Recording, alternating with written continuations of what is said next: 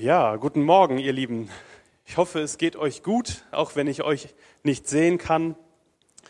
Ja, bei mir hat der, dieser Schnee meine Woche ganz schön auf den Kopf gestellt.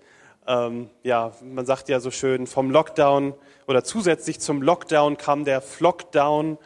Ähm, genau, und ich dachte mir zum Anfang der Predigt, dass ich mal so ein bisschen Abwechslung reinbringe, vielleicht in diesen Corona-Alltag, in diesen Flockdown-Alltag, wobei die Straßen ja wieder frei sind. Ähm, ich möchte euch mitnehmen auf eine Reise. Äh, ich war ja ein Jahr in Paraguay. Einige von euch wissen das von, von 2011 bis 2012. Und da habe ich eine mehrtägige Wandertour gemacht. Und zwar in Chile. Und jetzt nehme ich euch mit nach Chile. Wir werden gleich das erste Bild schon sehen. Und zwar im April 2012 sind wir losgewandert. Und wir sind zu einem kleinen Dorf quasi gefahren, erst mit dem Zug, dann mit einem kleinen Bus. Das hieß Vilches Alto. Ähm, genau, das, da bin ich. Ich bin der ähm, zweite von, von links quasi, ähm, mit drei Freunden, mit denen ich auch zusammen gewohnt habe und ähm, die auch Freiwillige waren aus Deutschland. Genau, da sind wir losgewandert. Wir können gerne das nächste Bild gucken. Und zwar hatten wir eine Karte, und auf dieser Karte ähm, waren die, also war quasi der Berg, den wir als erstes beklimmen wollten, äh, ersteigen wollten.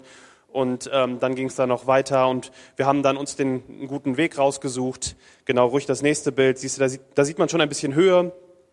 Ähm, genau, gerne ruhig weiterschalten. Ähm, genau, da haben wir unsere erste Nacht schon auf dem auf der Steigung quasi verbracht. Wir haben extra uns gegen die Bäume gelehnt, dass wir nicht nachts runterkullern den Berg. Ähm, genau, wir dachten eigentlich, dass wir viel besser vorankommen, dass wir schon äh, über den Berg steigen am ersten Tag und dann im Tal quasi ähm, übernachten, aber das war nicht so. Der Weg war irgendwie viel schwieriger. Genau, das das passende Bild dazu. Der Weg war gar nicht so einfach. Ähm, und eigentlich, wir haben uns immer auf der Karte orientiert, da war der Weg eingezeichnet. Genau, da sind wir schon recht weit oben. Einmal ein Gruppenbild nochmal, ruhig das nächste Bild. Aber desto höher wir kamen, desto mehr äh, belohnte uns diese Aussicht. Hier mal ein schönes Bild mit einer Blume im Vordergrund und hinten die Berge. Genau, das ist ein Antenkondor. Das ist ein, ähm, ja, ein Vogel, der eine krasse Flügelspannweite hat. Das war richtig interessant, den zu sehen. Nächstes Bild.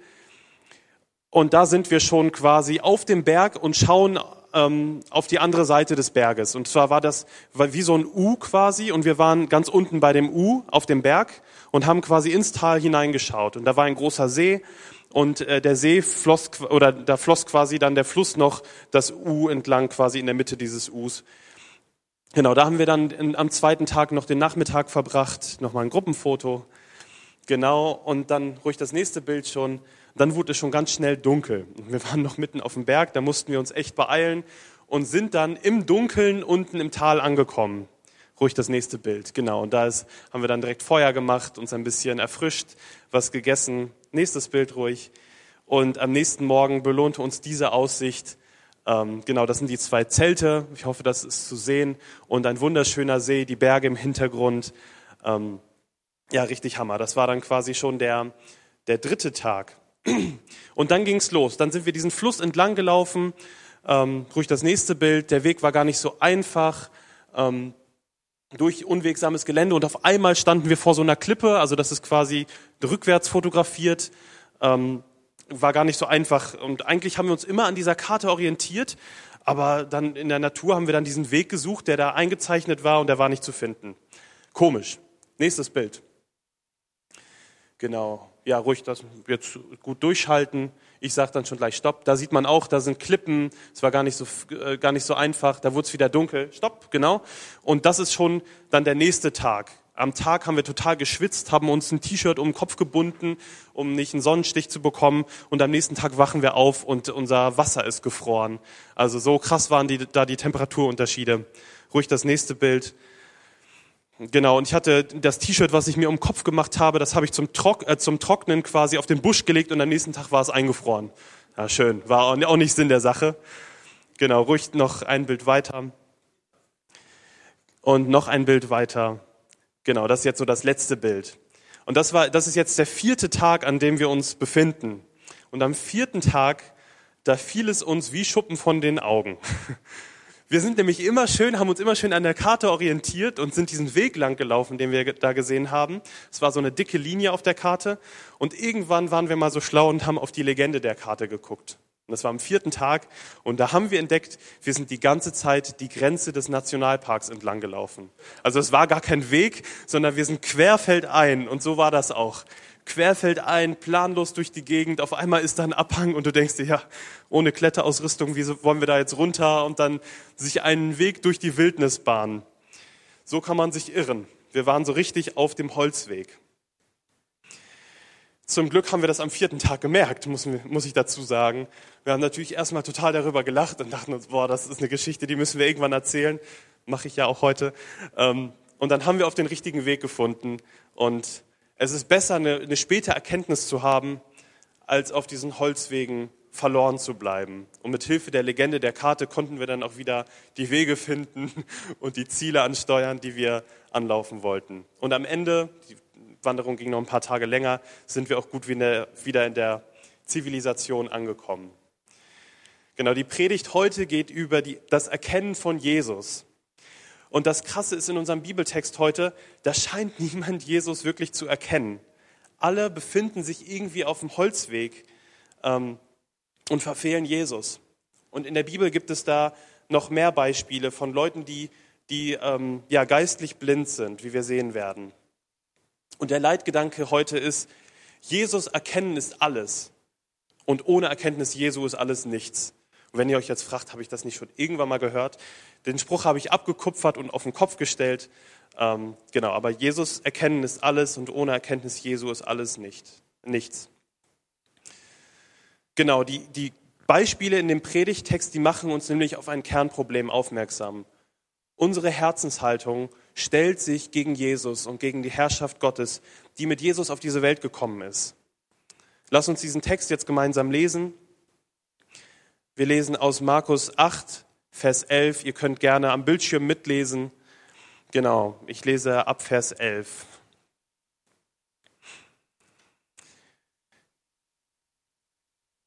Ja, ruhig den Vers schon. Genau. Als die Pharisäer hörten, dass Jesus in der Gegend war, kamen sie, um ihn zur Rede zu stellen. Sie wollten prüfen, ob er von Gott kam und forderten, gib uns als Beweis ein Zeichen vom Himmel. Oh, bei mir dauert es ein bisschen, bis es umschaltet. Als Jesus das hörte, seufzte er und sagte, warum verlangt ihr unentwegt ein Zeichen? Ich versichere euch, niemals wird diese Generation ein Zeichen gegeben werden. Und er stieg wieder ins Boot, verließ sie und fuhr, fuhr über den See zum anderen Ufer. Die Jünger hatten vergessen, etwas zu essen mitzunehmen. Ihr gesamter Proviant bestand aus nur einem einzigen Brot. Während sie über See, den See fuhren, warnte Jesus sie, nehmt euch in Acht vor dem Sauerteig der Pharisäer und dem Sauerteig des Herodes. Sie glaubten, er sage das, weil sie kein Brot mitgenommen hatten. Jesus wusste, was sie dachten. Deshalb sagte er, warum macht ihr euch Sorgen darüber, dass ihr nichts zu essen habt? Werdet ihr denn nie lernen oder begreifen? Sind eure Herzen zu verhärtet, um das zu verstehen? Ihr habt doch Augen, könnt ihr nicht sehen? Ihr habt doch Ohren, könnt ihr nicht hören? Erinnert ihr euch denn nicht, was ist mit den 5000 Männern, die ich mit fünf Broten satt gemacht habe? Wie viele Körbe habt ihr anschließend gesammelt? Zwölf, sagten sie. Und als ich den Hunger der 4000 Menschen mit sieben Broten gestillt habe, wie viele Körbe mit Resten habt ihr da eingesammelt? Sie antworteten, sieben. Da fragte er sie, begreift ihr denn immer noch nicht? Ja, begreift ihr denn immer noch nicht? Nein, niemand scheint Jesus zu begreifen. Als ich das in der Vorbereitung so gelesen habe, da dachte ich mir, boah, das muss echt krass gewesen sein für Jesus. Ähm, der muss echt traurig gewesen sein. Und irgendwie wirkt er auf mich in diesem Text so hart. Ja, zu den Pharisäern sagt er, warum wollt ihr ein Zeichen? Nein, ihr kriegt keins und dann haut er einfach ab. Dann warnt er die Jünger, merkt, dass die Jünger mit ihren Gedanken ganz woanders sind, dass sie mit ganz anderen Sachen beschäftigt sind. Und dann stellt er ihnen, sage und schreibe, zehn Fragen. Und auf zwei dieser Fragen kriegt er eine kurzbündige Antwort von den Jüngern. Einmal eine Zahl, die Zahl zwölf und einmal sieben. Und damit endet der Text. Hm. Keine Lehre, keine Zurechtweisung, nur ein scheinbar verzweifelter und vielleicht sogar frustrierter Jesus. So zumindest mein erster Eindruck, als ich den Text gelesen habe. Lass uns mal ein bisschen tiefer graben, warum Jesus sich so verhält. Ähm, genau, warum er das macht und was dahinter steht. Also zuerst zu den Pharisäern. Markus gibt uns hier eine Verständnishilfe. In Vers 11 lesen wir, dass die Pharisäer zu Jesus kamen, um zu streiten. Also sie kamen mit einer Forderung zu Jesus. Sie haben ihm gesagt, gib uns ein Zeichen, zeig uns deinen göttlichen Personalausweis, deine Legitimation, dass du hier behauptest, was du da behauptest. Und wir wissen, dass Jesus die Herzen kannte. Er schaute die Pharisäer an und hat sofort gesehen, es ist nicht ihr Anliegen, mich zu erkennen. Vielleicht hat er gedacht, egal wie viele Zeichen ich jetzt hier tun werde, die werden mir nicht Glauben schenken. Ja, ihr werdet mir nicht Glauben schenken, weil sie wollten Jesus eigentlich loswerden. Nach außen gaben sie sich so, als ob sie sich überzeugen lassen wollten, aber innerlich waren sie nur darauf aus, Jesus zu Fall zu bringen. Jesus erkennen ist alles. Und ohne Erkenntnis Jesu ist alles nichts. Und die Pharisäer schienen sich notorisch gegen diese Erkenntnis Jesu zu verschließen. An ihrem Beispiel sehen wir, was Herzenshärte bedeutet. Die Pharisäer sagen quasi, gib uns ein Zeichen, aber verändere ja nicht unser Herz. Boah, wehe, wenn du das anrührst. Und Jesus denkt sich, ja, auch selbst ein spektakuläres Zeichen wird hier nicht helfen. Jesus hatte nämlich auch gerade ein Zeichen getan, etwas, was auf Gott zurückzuführen ist. 4000 Leute in der Wüste haben, hat er mit sieben Broten satt gemacht. Davor hat er einen Taubstummen geheilt und davor einen bösen Geist aus einem Mädchen ausgetrieben. Das sind die letzten Predigten. Und das zeigt, dass das Reich Gottes in Jesus nahe kommt, dass es greifbar nahe ist, auch für die Pharisäer. Aber nach diesen ganzen Zeichen, was für ein Zeichen wollen sie denn noch bekommen? Das reicht ihnen alles nicht. Ihr erinnert euch vielleicht an die, an die Predigt äh, vor ein paar Wochen über die Speisung der 5000. Da habe ich gesagt, dass dass dieses Manna, was Gott geschenkt hat, oder dass, dass das, was Jesus tut, uns an das Volk Israel in der Wüste erinnert und wie Gott dem Volk das Manna geschenkt hat. Und das, was Jesus tut, ist quasi ein Zeichen ähm, oder ist ein Hinweis darauf, dass Gott da dahinter steht. Und diese Begebenheit erinnert uns auch an die Widerspenstigkeit und an den Unglauben der Wüstengeneration. Und hier sind wir wieder bei Psalm 95, den wir vorhin gehört haben. Da heißt es, verschließt euch seinem Reden nicht, macht es nicht wie das Volk damals in Meriba, in Massa in, Massa in der Wüste. Da war das, ähm, also das ist nicht das Manna, die Manna-Geschichte, sondern eine andere Geschichte. Aber das Prinzip ist das gleiche, als sie sich gegen ihn auflehnten. Jetzt lese ich noch Vers 9. Da sagte Gott, oder da sagt Gott, haben mich eure Vorfahren herausgefordert. Sie haben einen Beweis meiner Macht von mir verlangt obwohl sie meine großen Taten mit ihren eigenen Augen gesehen hatten.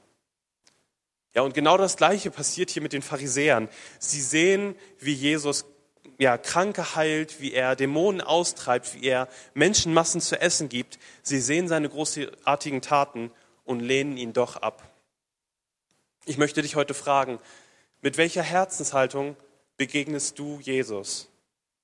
Kommst du zu Jesus mit offenen Händen und mit offenem Herzen oder mit deinen Ansprüchen und deinen Forderungen. Jesus, erst wenn du dies oder das tust, dann kann ich an dich glauben. Oder Jesus, beweise mir erstmal, dass du das und das kannst. Dann überlege ich mir das nochmal. Versteht mich jetzt nicht falsch. Ich glaube, dass Jesus sehr gut mit Zweifeln umgehen kann. Er kann sehr gut ähm, damit umgehen, wenn wir damit zu kämpfen haben. Ähm, Jesus wendet sich demjenigen zu, der zu ihm sagt, Jesus, hilf mir zu glauben. Ich möchte glauben, ähm, aber ich kann nicht, ich brauche deine Hilfe. Da ist Jesus sanftmütig. Im Alten Testament heißt es, das geknickte Rohr wird er nicht abbrechen und den glimmenden Docht wird er nicht auslöschen. Das sagt etwas über die Sanftmütigkeit Jesu. Aber wenn dein Herz von vornherein verschlossen und verhärtet ist, dann lässt Jesus sich ganz sicher nicht auf solche Spielchen ein. So von wegen, ja, dann gebe ich euch dir ein Zeichen. Deswegen prüf dein Herz ist es erreichbar und ist es ansprechbar für Gott? Hat Jesus die Möglichkeit, in dein Leben hineinzusprechen? oder hast du ihn quasi auf stumm geschaltet? Hat er Zugriff auf dein Herz? Und die Bibel spricht von zwei Arten von Herzen. Die Bibel spricht einmal von einem versteinerten Herzen oder einem verhärteten Herzen und von einem fleischernen Herzen, also ein lebendiges Herz. Davon lesen wir in Hesekiel 11, äh, 11, Vers 19. Da heißt es, und das ist eine Zusage, die Gott an das Volk Israel macht, ich werde ihnen ein einiges Herz oder also quasi ein Herz geben und einen neuen Geist. Und ich entferne das versteinerte Herz aus ihrer Brust und gebe ihnen ein Herz aus Fleisch und Blut. Also Jesus kündigt oder äh, Gott kündigt eine Herz-OP am Volk Israel an. Und wenn du jetzt merkst, dass du Jesus bisher immer mit diesem harten Herzen begegnet bist, dann bitte ihn um ein Herz aus Fleisch und Blut. Ein Herz, das ansprechbar und erreichbar ist für Gott, das Jesus erkennen kann. Und dazu werde ich nachher noch ein bisschen mehr sagen, wie das möglich ist. Ja, die Pharisäer hier waren ganz entschlossen, ihre eigenen Wege zu gehen. Und diese Zeichenforderung der Pharisäer ist für Jesus quasi auch wie ein Zeichen. Und zwar ein Zeichen, dass diese Generation nicht bereit ist, Jesu Botschaft vom Reich Gottes zu hören. Sie wollten nicht das Reich Gottes, also dass Gott unter ihnen herrscht, dass das sichtbar wird unter ihnen, sondern sie wollten, dass Gott ihre Herrschaft legitimiert. Und damit kommen wir zu dieser Warnung, die Jesus für die Jünger hat. Er sagt zu seinen Jüngern, nehmt euch in Acht vor dem Sauerteig, vor dem Sauerteig der Pharisäer und des Herodes. Und Jesus will jetzt seinen Jüngern hier nicht vor der falschen Brotsorte oder so warnen, sondern er will sie vor einem falschen Einfluss warnen. Ein Sauerteig, der breitete sich aus, der, ähm, das ist quasi ein Bild für einen wachsenden Einfluss. Hier wird das negativ gebraucht. Er, Jesus warnt seine Jünger quasi vor einer falschen Vision des Reiches Gottes. Er nennt hier zwei konkrete Vorstellungen des Reiches Gottes, und zwar die der Pharisäer und des Herodes. Also quasi einmal eine religiöse Spielart und eine politische Spielart. Und beides widerstrebt der Erkenntnis Jesu. Die Pharisäer hatten irgendwie die Idee oder sie wollten, dass das Gesetz und die mündliche Überlieferung in der strengsten Form eingehalten wird. Und sie dachten, wenn sie das schaffen und wenn noch andere aus dem Volk das hinkriegen, und sie es quasi schaffen, nach diesen Regeln zu spielen, dann wird Gott seine Herrschaft ausrichten, äh, aufrichten. Und dann werden sie davon profitieren, weil sie das natürlich geschafft haben. Ähm, und das Problem an diesem Ansatz ist es, dass es völlig selbstbezogen ist. Der, der Mensch schaut auf sich selber und verliert die Perspektive für Gott. Und Jesus passte da so gar nicht in dieses Bild hinein. Und deswegen haben die Pharisäer auch so ein Problem mit Jesus gehabt. Und viel offensichtlicher wird das auch noch bei Herodes. Er inszenierte sich gerne als Freund der Juden und des jüdischen Glaubens auch. Sie waren ja auch seine Untertanen, da kann man ja immer ein bisschen freundlich sein, hat man was davon. Und er hatte den Wunschtraum, dass er und seine Familie von Gott als wahre Könige etabliert werden in Israel. Aber dabei war er noch nicht mal bereit, auf Johannes dem Täufer zu hören, sondern er ließ ihn umbringen. Davon haben wir, in, ähm, davon haben wir bereits gehört in Markus 6. Das heißt, was Gott zu sagen hatte, war Herodes eigentlich völlig egal.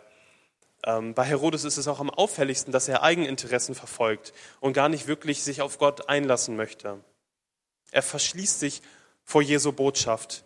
Ja, er scheitert quasi schon an seinem Wegbereiter, an Johannes, dem er nicht ähm, hören wollte. Jesus erkennen ist alles. Und ohne Erkenntnis Jesu ist alles nicht. Und die Frage ist, ob wir uns unsere eigenen Vorstellungen machen vom Reich Gottes und uns daran festklammern oder ob wir auf Jesus schauen und uns tatsächlich nach dem richten, was er sagt. Da, wo Menschen an ihrer eigenen Version des Gottesreiches bauen, da ist die Gottlosigkeit. Der russische Schriftsteller Dostoevsky gibt uns da ein ganz krasses Beispiel. Ähm, in seinem Roman Die Brüder Karamasow gibt es eine Fantasiegeschichte. Die hat den Titel Der Großinquisitor. Und die Handlung ist die folgende. Jesus kommt überraschenderweise in der Hochzeit der Inquisition wieder, also in Sevilla im 16. Jahrhundert. Er spricht kein Wort, wird aber von allen sofort als Jesus erkannt und er vollbringt unglaubliche Wunder. Er heilt Leute, er weckt einen Toten ähm, wieder zum Leben. Total verrückt, total krass. Und der Kanal Groß, äh, Kardinal Großinquisitor, also ein hoher Mann da in der äh, katholischen Kirche bemerkt das argwöhnisch aus der Ferne und er lässt Jesus festnehmen und ins Verlies schmeißen. Und im Verlies, quasi heimlich, besucht dann dieser Inquisitor Jesus und stellt ihn zur Rede. Und er sagt, bist du es? Und er antwortet selbst, beantwortet selbst die Frage, ja. Aber dann wartet er nicht auf eine Antwort von Jesus, sondern fügt dann schnell hinzu, antworte nicht, schweig. Was sollst du auch sagen? Ich weiß genau, was du sagen willst. Und du hast gar kein Recht, dem etwas hinzuzufügen, was du früher schon gesagt hast. Warum bist du gekommen, uns zu stören? Denn du bist gekommen, um uns zu stören, das weißt du selbst. Schon morgen jedoch werde ich dich verurteilen und als den schlimmsten aller Ketzer auf dem Scheiterhaufen ähm, verbrennen. Und dasselbe Volk, was dir heute die Füße geküsst hat, das wird morgen auf einem Wink meiner Hand die mit Kohlen herbeistürzen und für deinen Scheiterhaufen heranschaffen. Also richtig heftig, richtig heftige Fantasie. Aber diese Frage könnte tatsächlich aus dem Mund der Pharisäer und auch des Herodes kommen. Jesus, warum bist du gekommen, uns zu stören? Jesus, dieses Gottesreich, was du bringst, das wollen wir gar nicht. Und ähnlich wie dieser Großinquisitor würden sie sagen, wir haben das Volk doch im Griff. Es läuft doch. Unsere, unsere Version vom Gottesreich funktioniert doch für uns. Jesus, wir brauchen dich nicht und das Reich, was du bringst. Erschreckenderweise sind die Jünger auch nicht wirklich an Jesus dran. Wenn wir den Bibeltext lesen, dann sehen wir, dass es für Jesus eine schmerzliche Feststellung gewesen sein muss.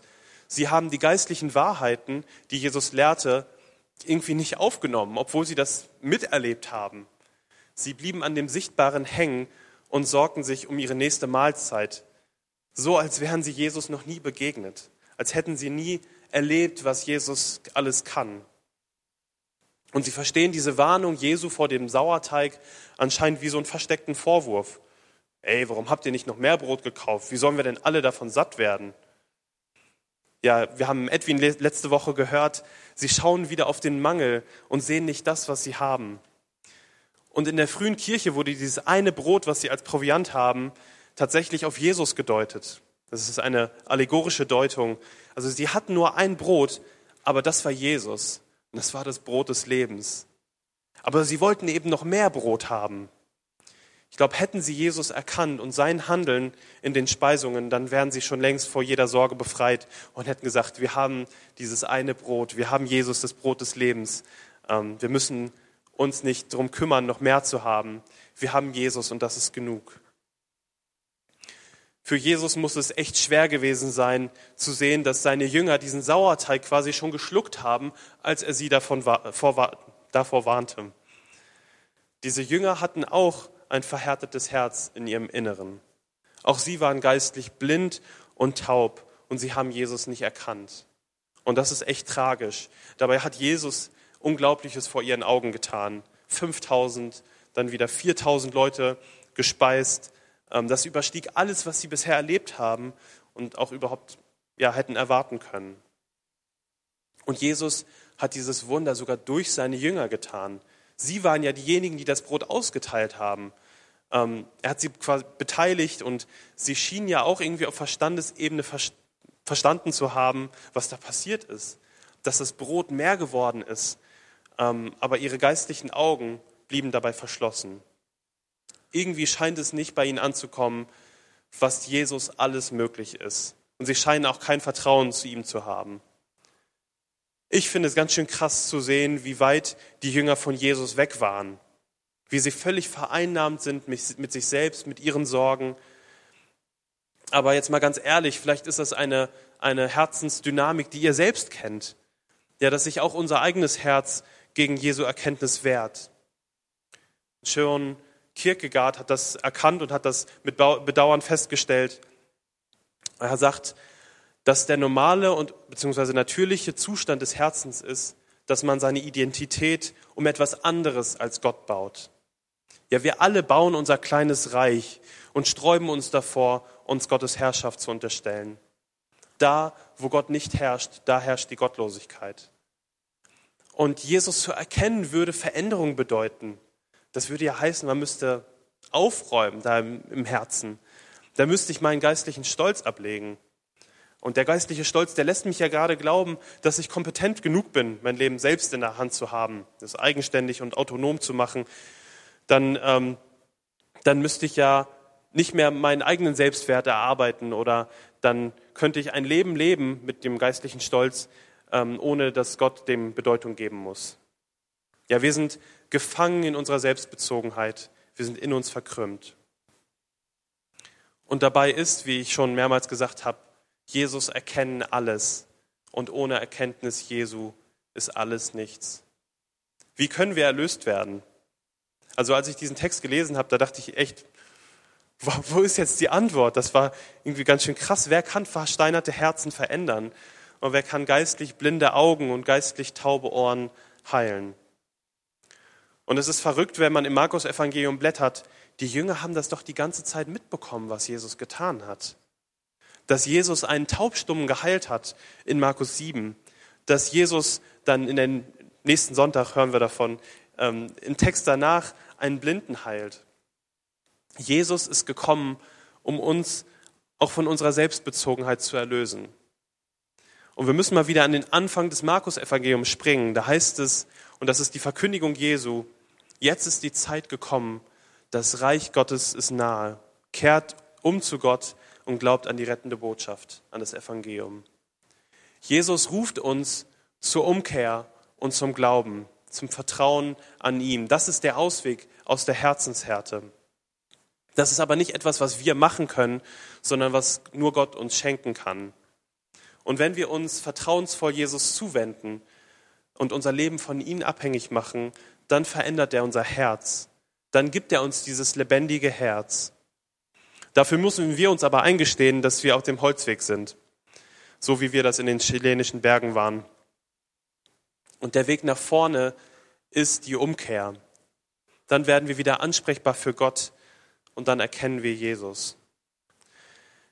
Ich habe jetzt zum Schluss fünf Schritte, mit denen du diese Predigt praktisch werden lassen kannst. Und die folgenden Schritte können dir helfen, Jesus zu erkennen oder vielleicht neu zu erkennen, wenn du schon mit Jesus unterwegs bist. Und egal, ob du das jetzt schon öfters gemacht hast oder ob es das erste Mal ist, dass du dich Jesus zuwendest, ähm, genau, ist das jetzt für dich. Und wenn du dich das erste Mal Jesus zuwendest, dann ist das der Tag, an dem du dich ähm, Gottes Herrschaft zuwendest und ein Nachfolger Jesus, Jesu wirst. Und genau, es ist jetzt keine vollständige Checkliste, die man so abarbeiten kann. Es ist auch keine äh, äußerliche Sache, wo man sich eine, eine andere Jacke anzieht, sondern es ist eine Herzensveränderung, die ein Geschenk Gottes bleibt, die wir aber empfangen dürfen. Und der erste Schritt ist die Selbsterkenntnis. Lass dein Herz vor Jesus offenbar werden. Gesteh dir selbst ein, dass du auf dem Holzweg bist und dass du Jesus bisher aus deinem Leben ausgesperrt hast und ihm mit einem harten Herzen begegnet bist. Ja, gesteh dir ein, dass du dabei bist, dein eigenes Reich zu bauen, deine eigene Identität fern von Gott, anstatt dich Gott zu unterstellen und seiner Herrschaft Raum zu geben in deinem Leben. Dann der zweite Schritt ist, also Selbsterkenntnis, der zweite Schritt ist, Jesus zuwenden. Ja, wende dich von deinen alten Wegen ab, wo du dich um dich selbst gekreist hast, wo du Jesu Perspektive gar nicht hattest und von deinen Sorgen vielleicht vereinnahmt warst. Und sag Jesus, dass du ihn erkennen möchtest und dass du dein Leben aus dem Vertrauen zu ihm leben möchtest. Du kannst das einfach Jesus sagen, du kannst mit ihm reden, wir nennen das Gebet. Ähm, und wenn du so zu ihm kommst, dann wird er dich nicht abweisen.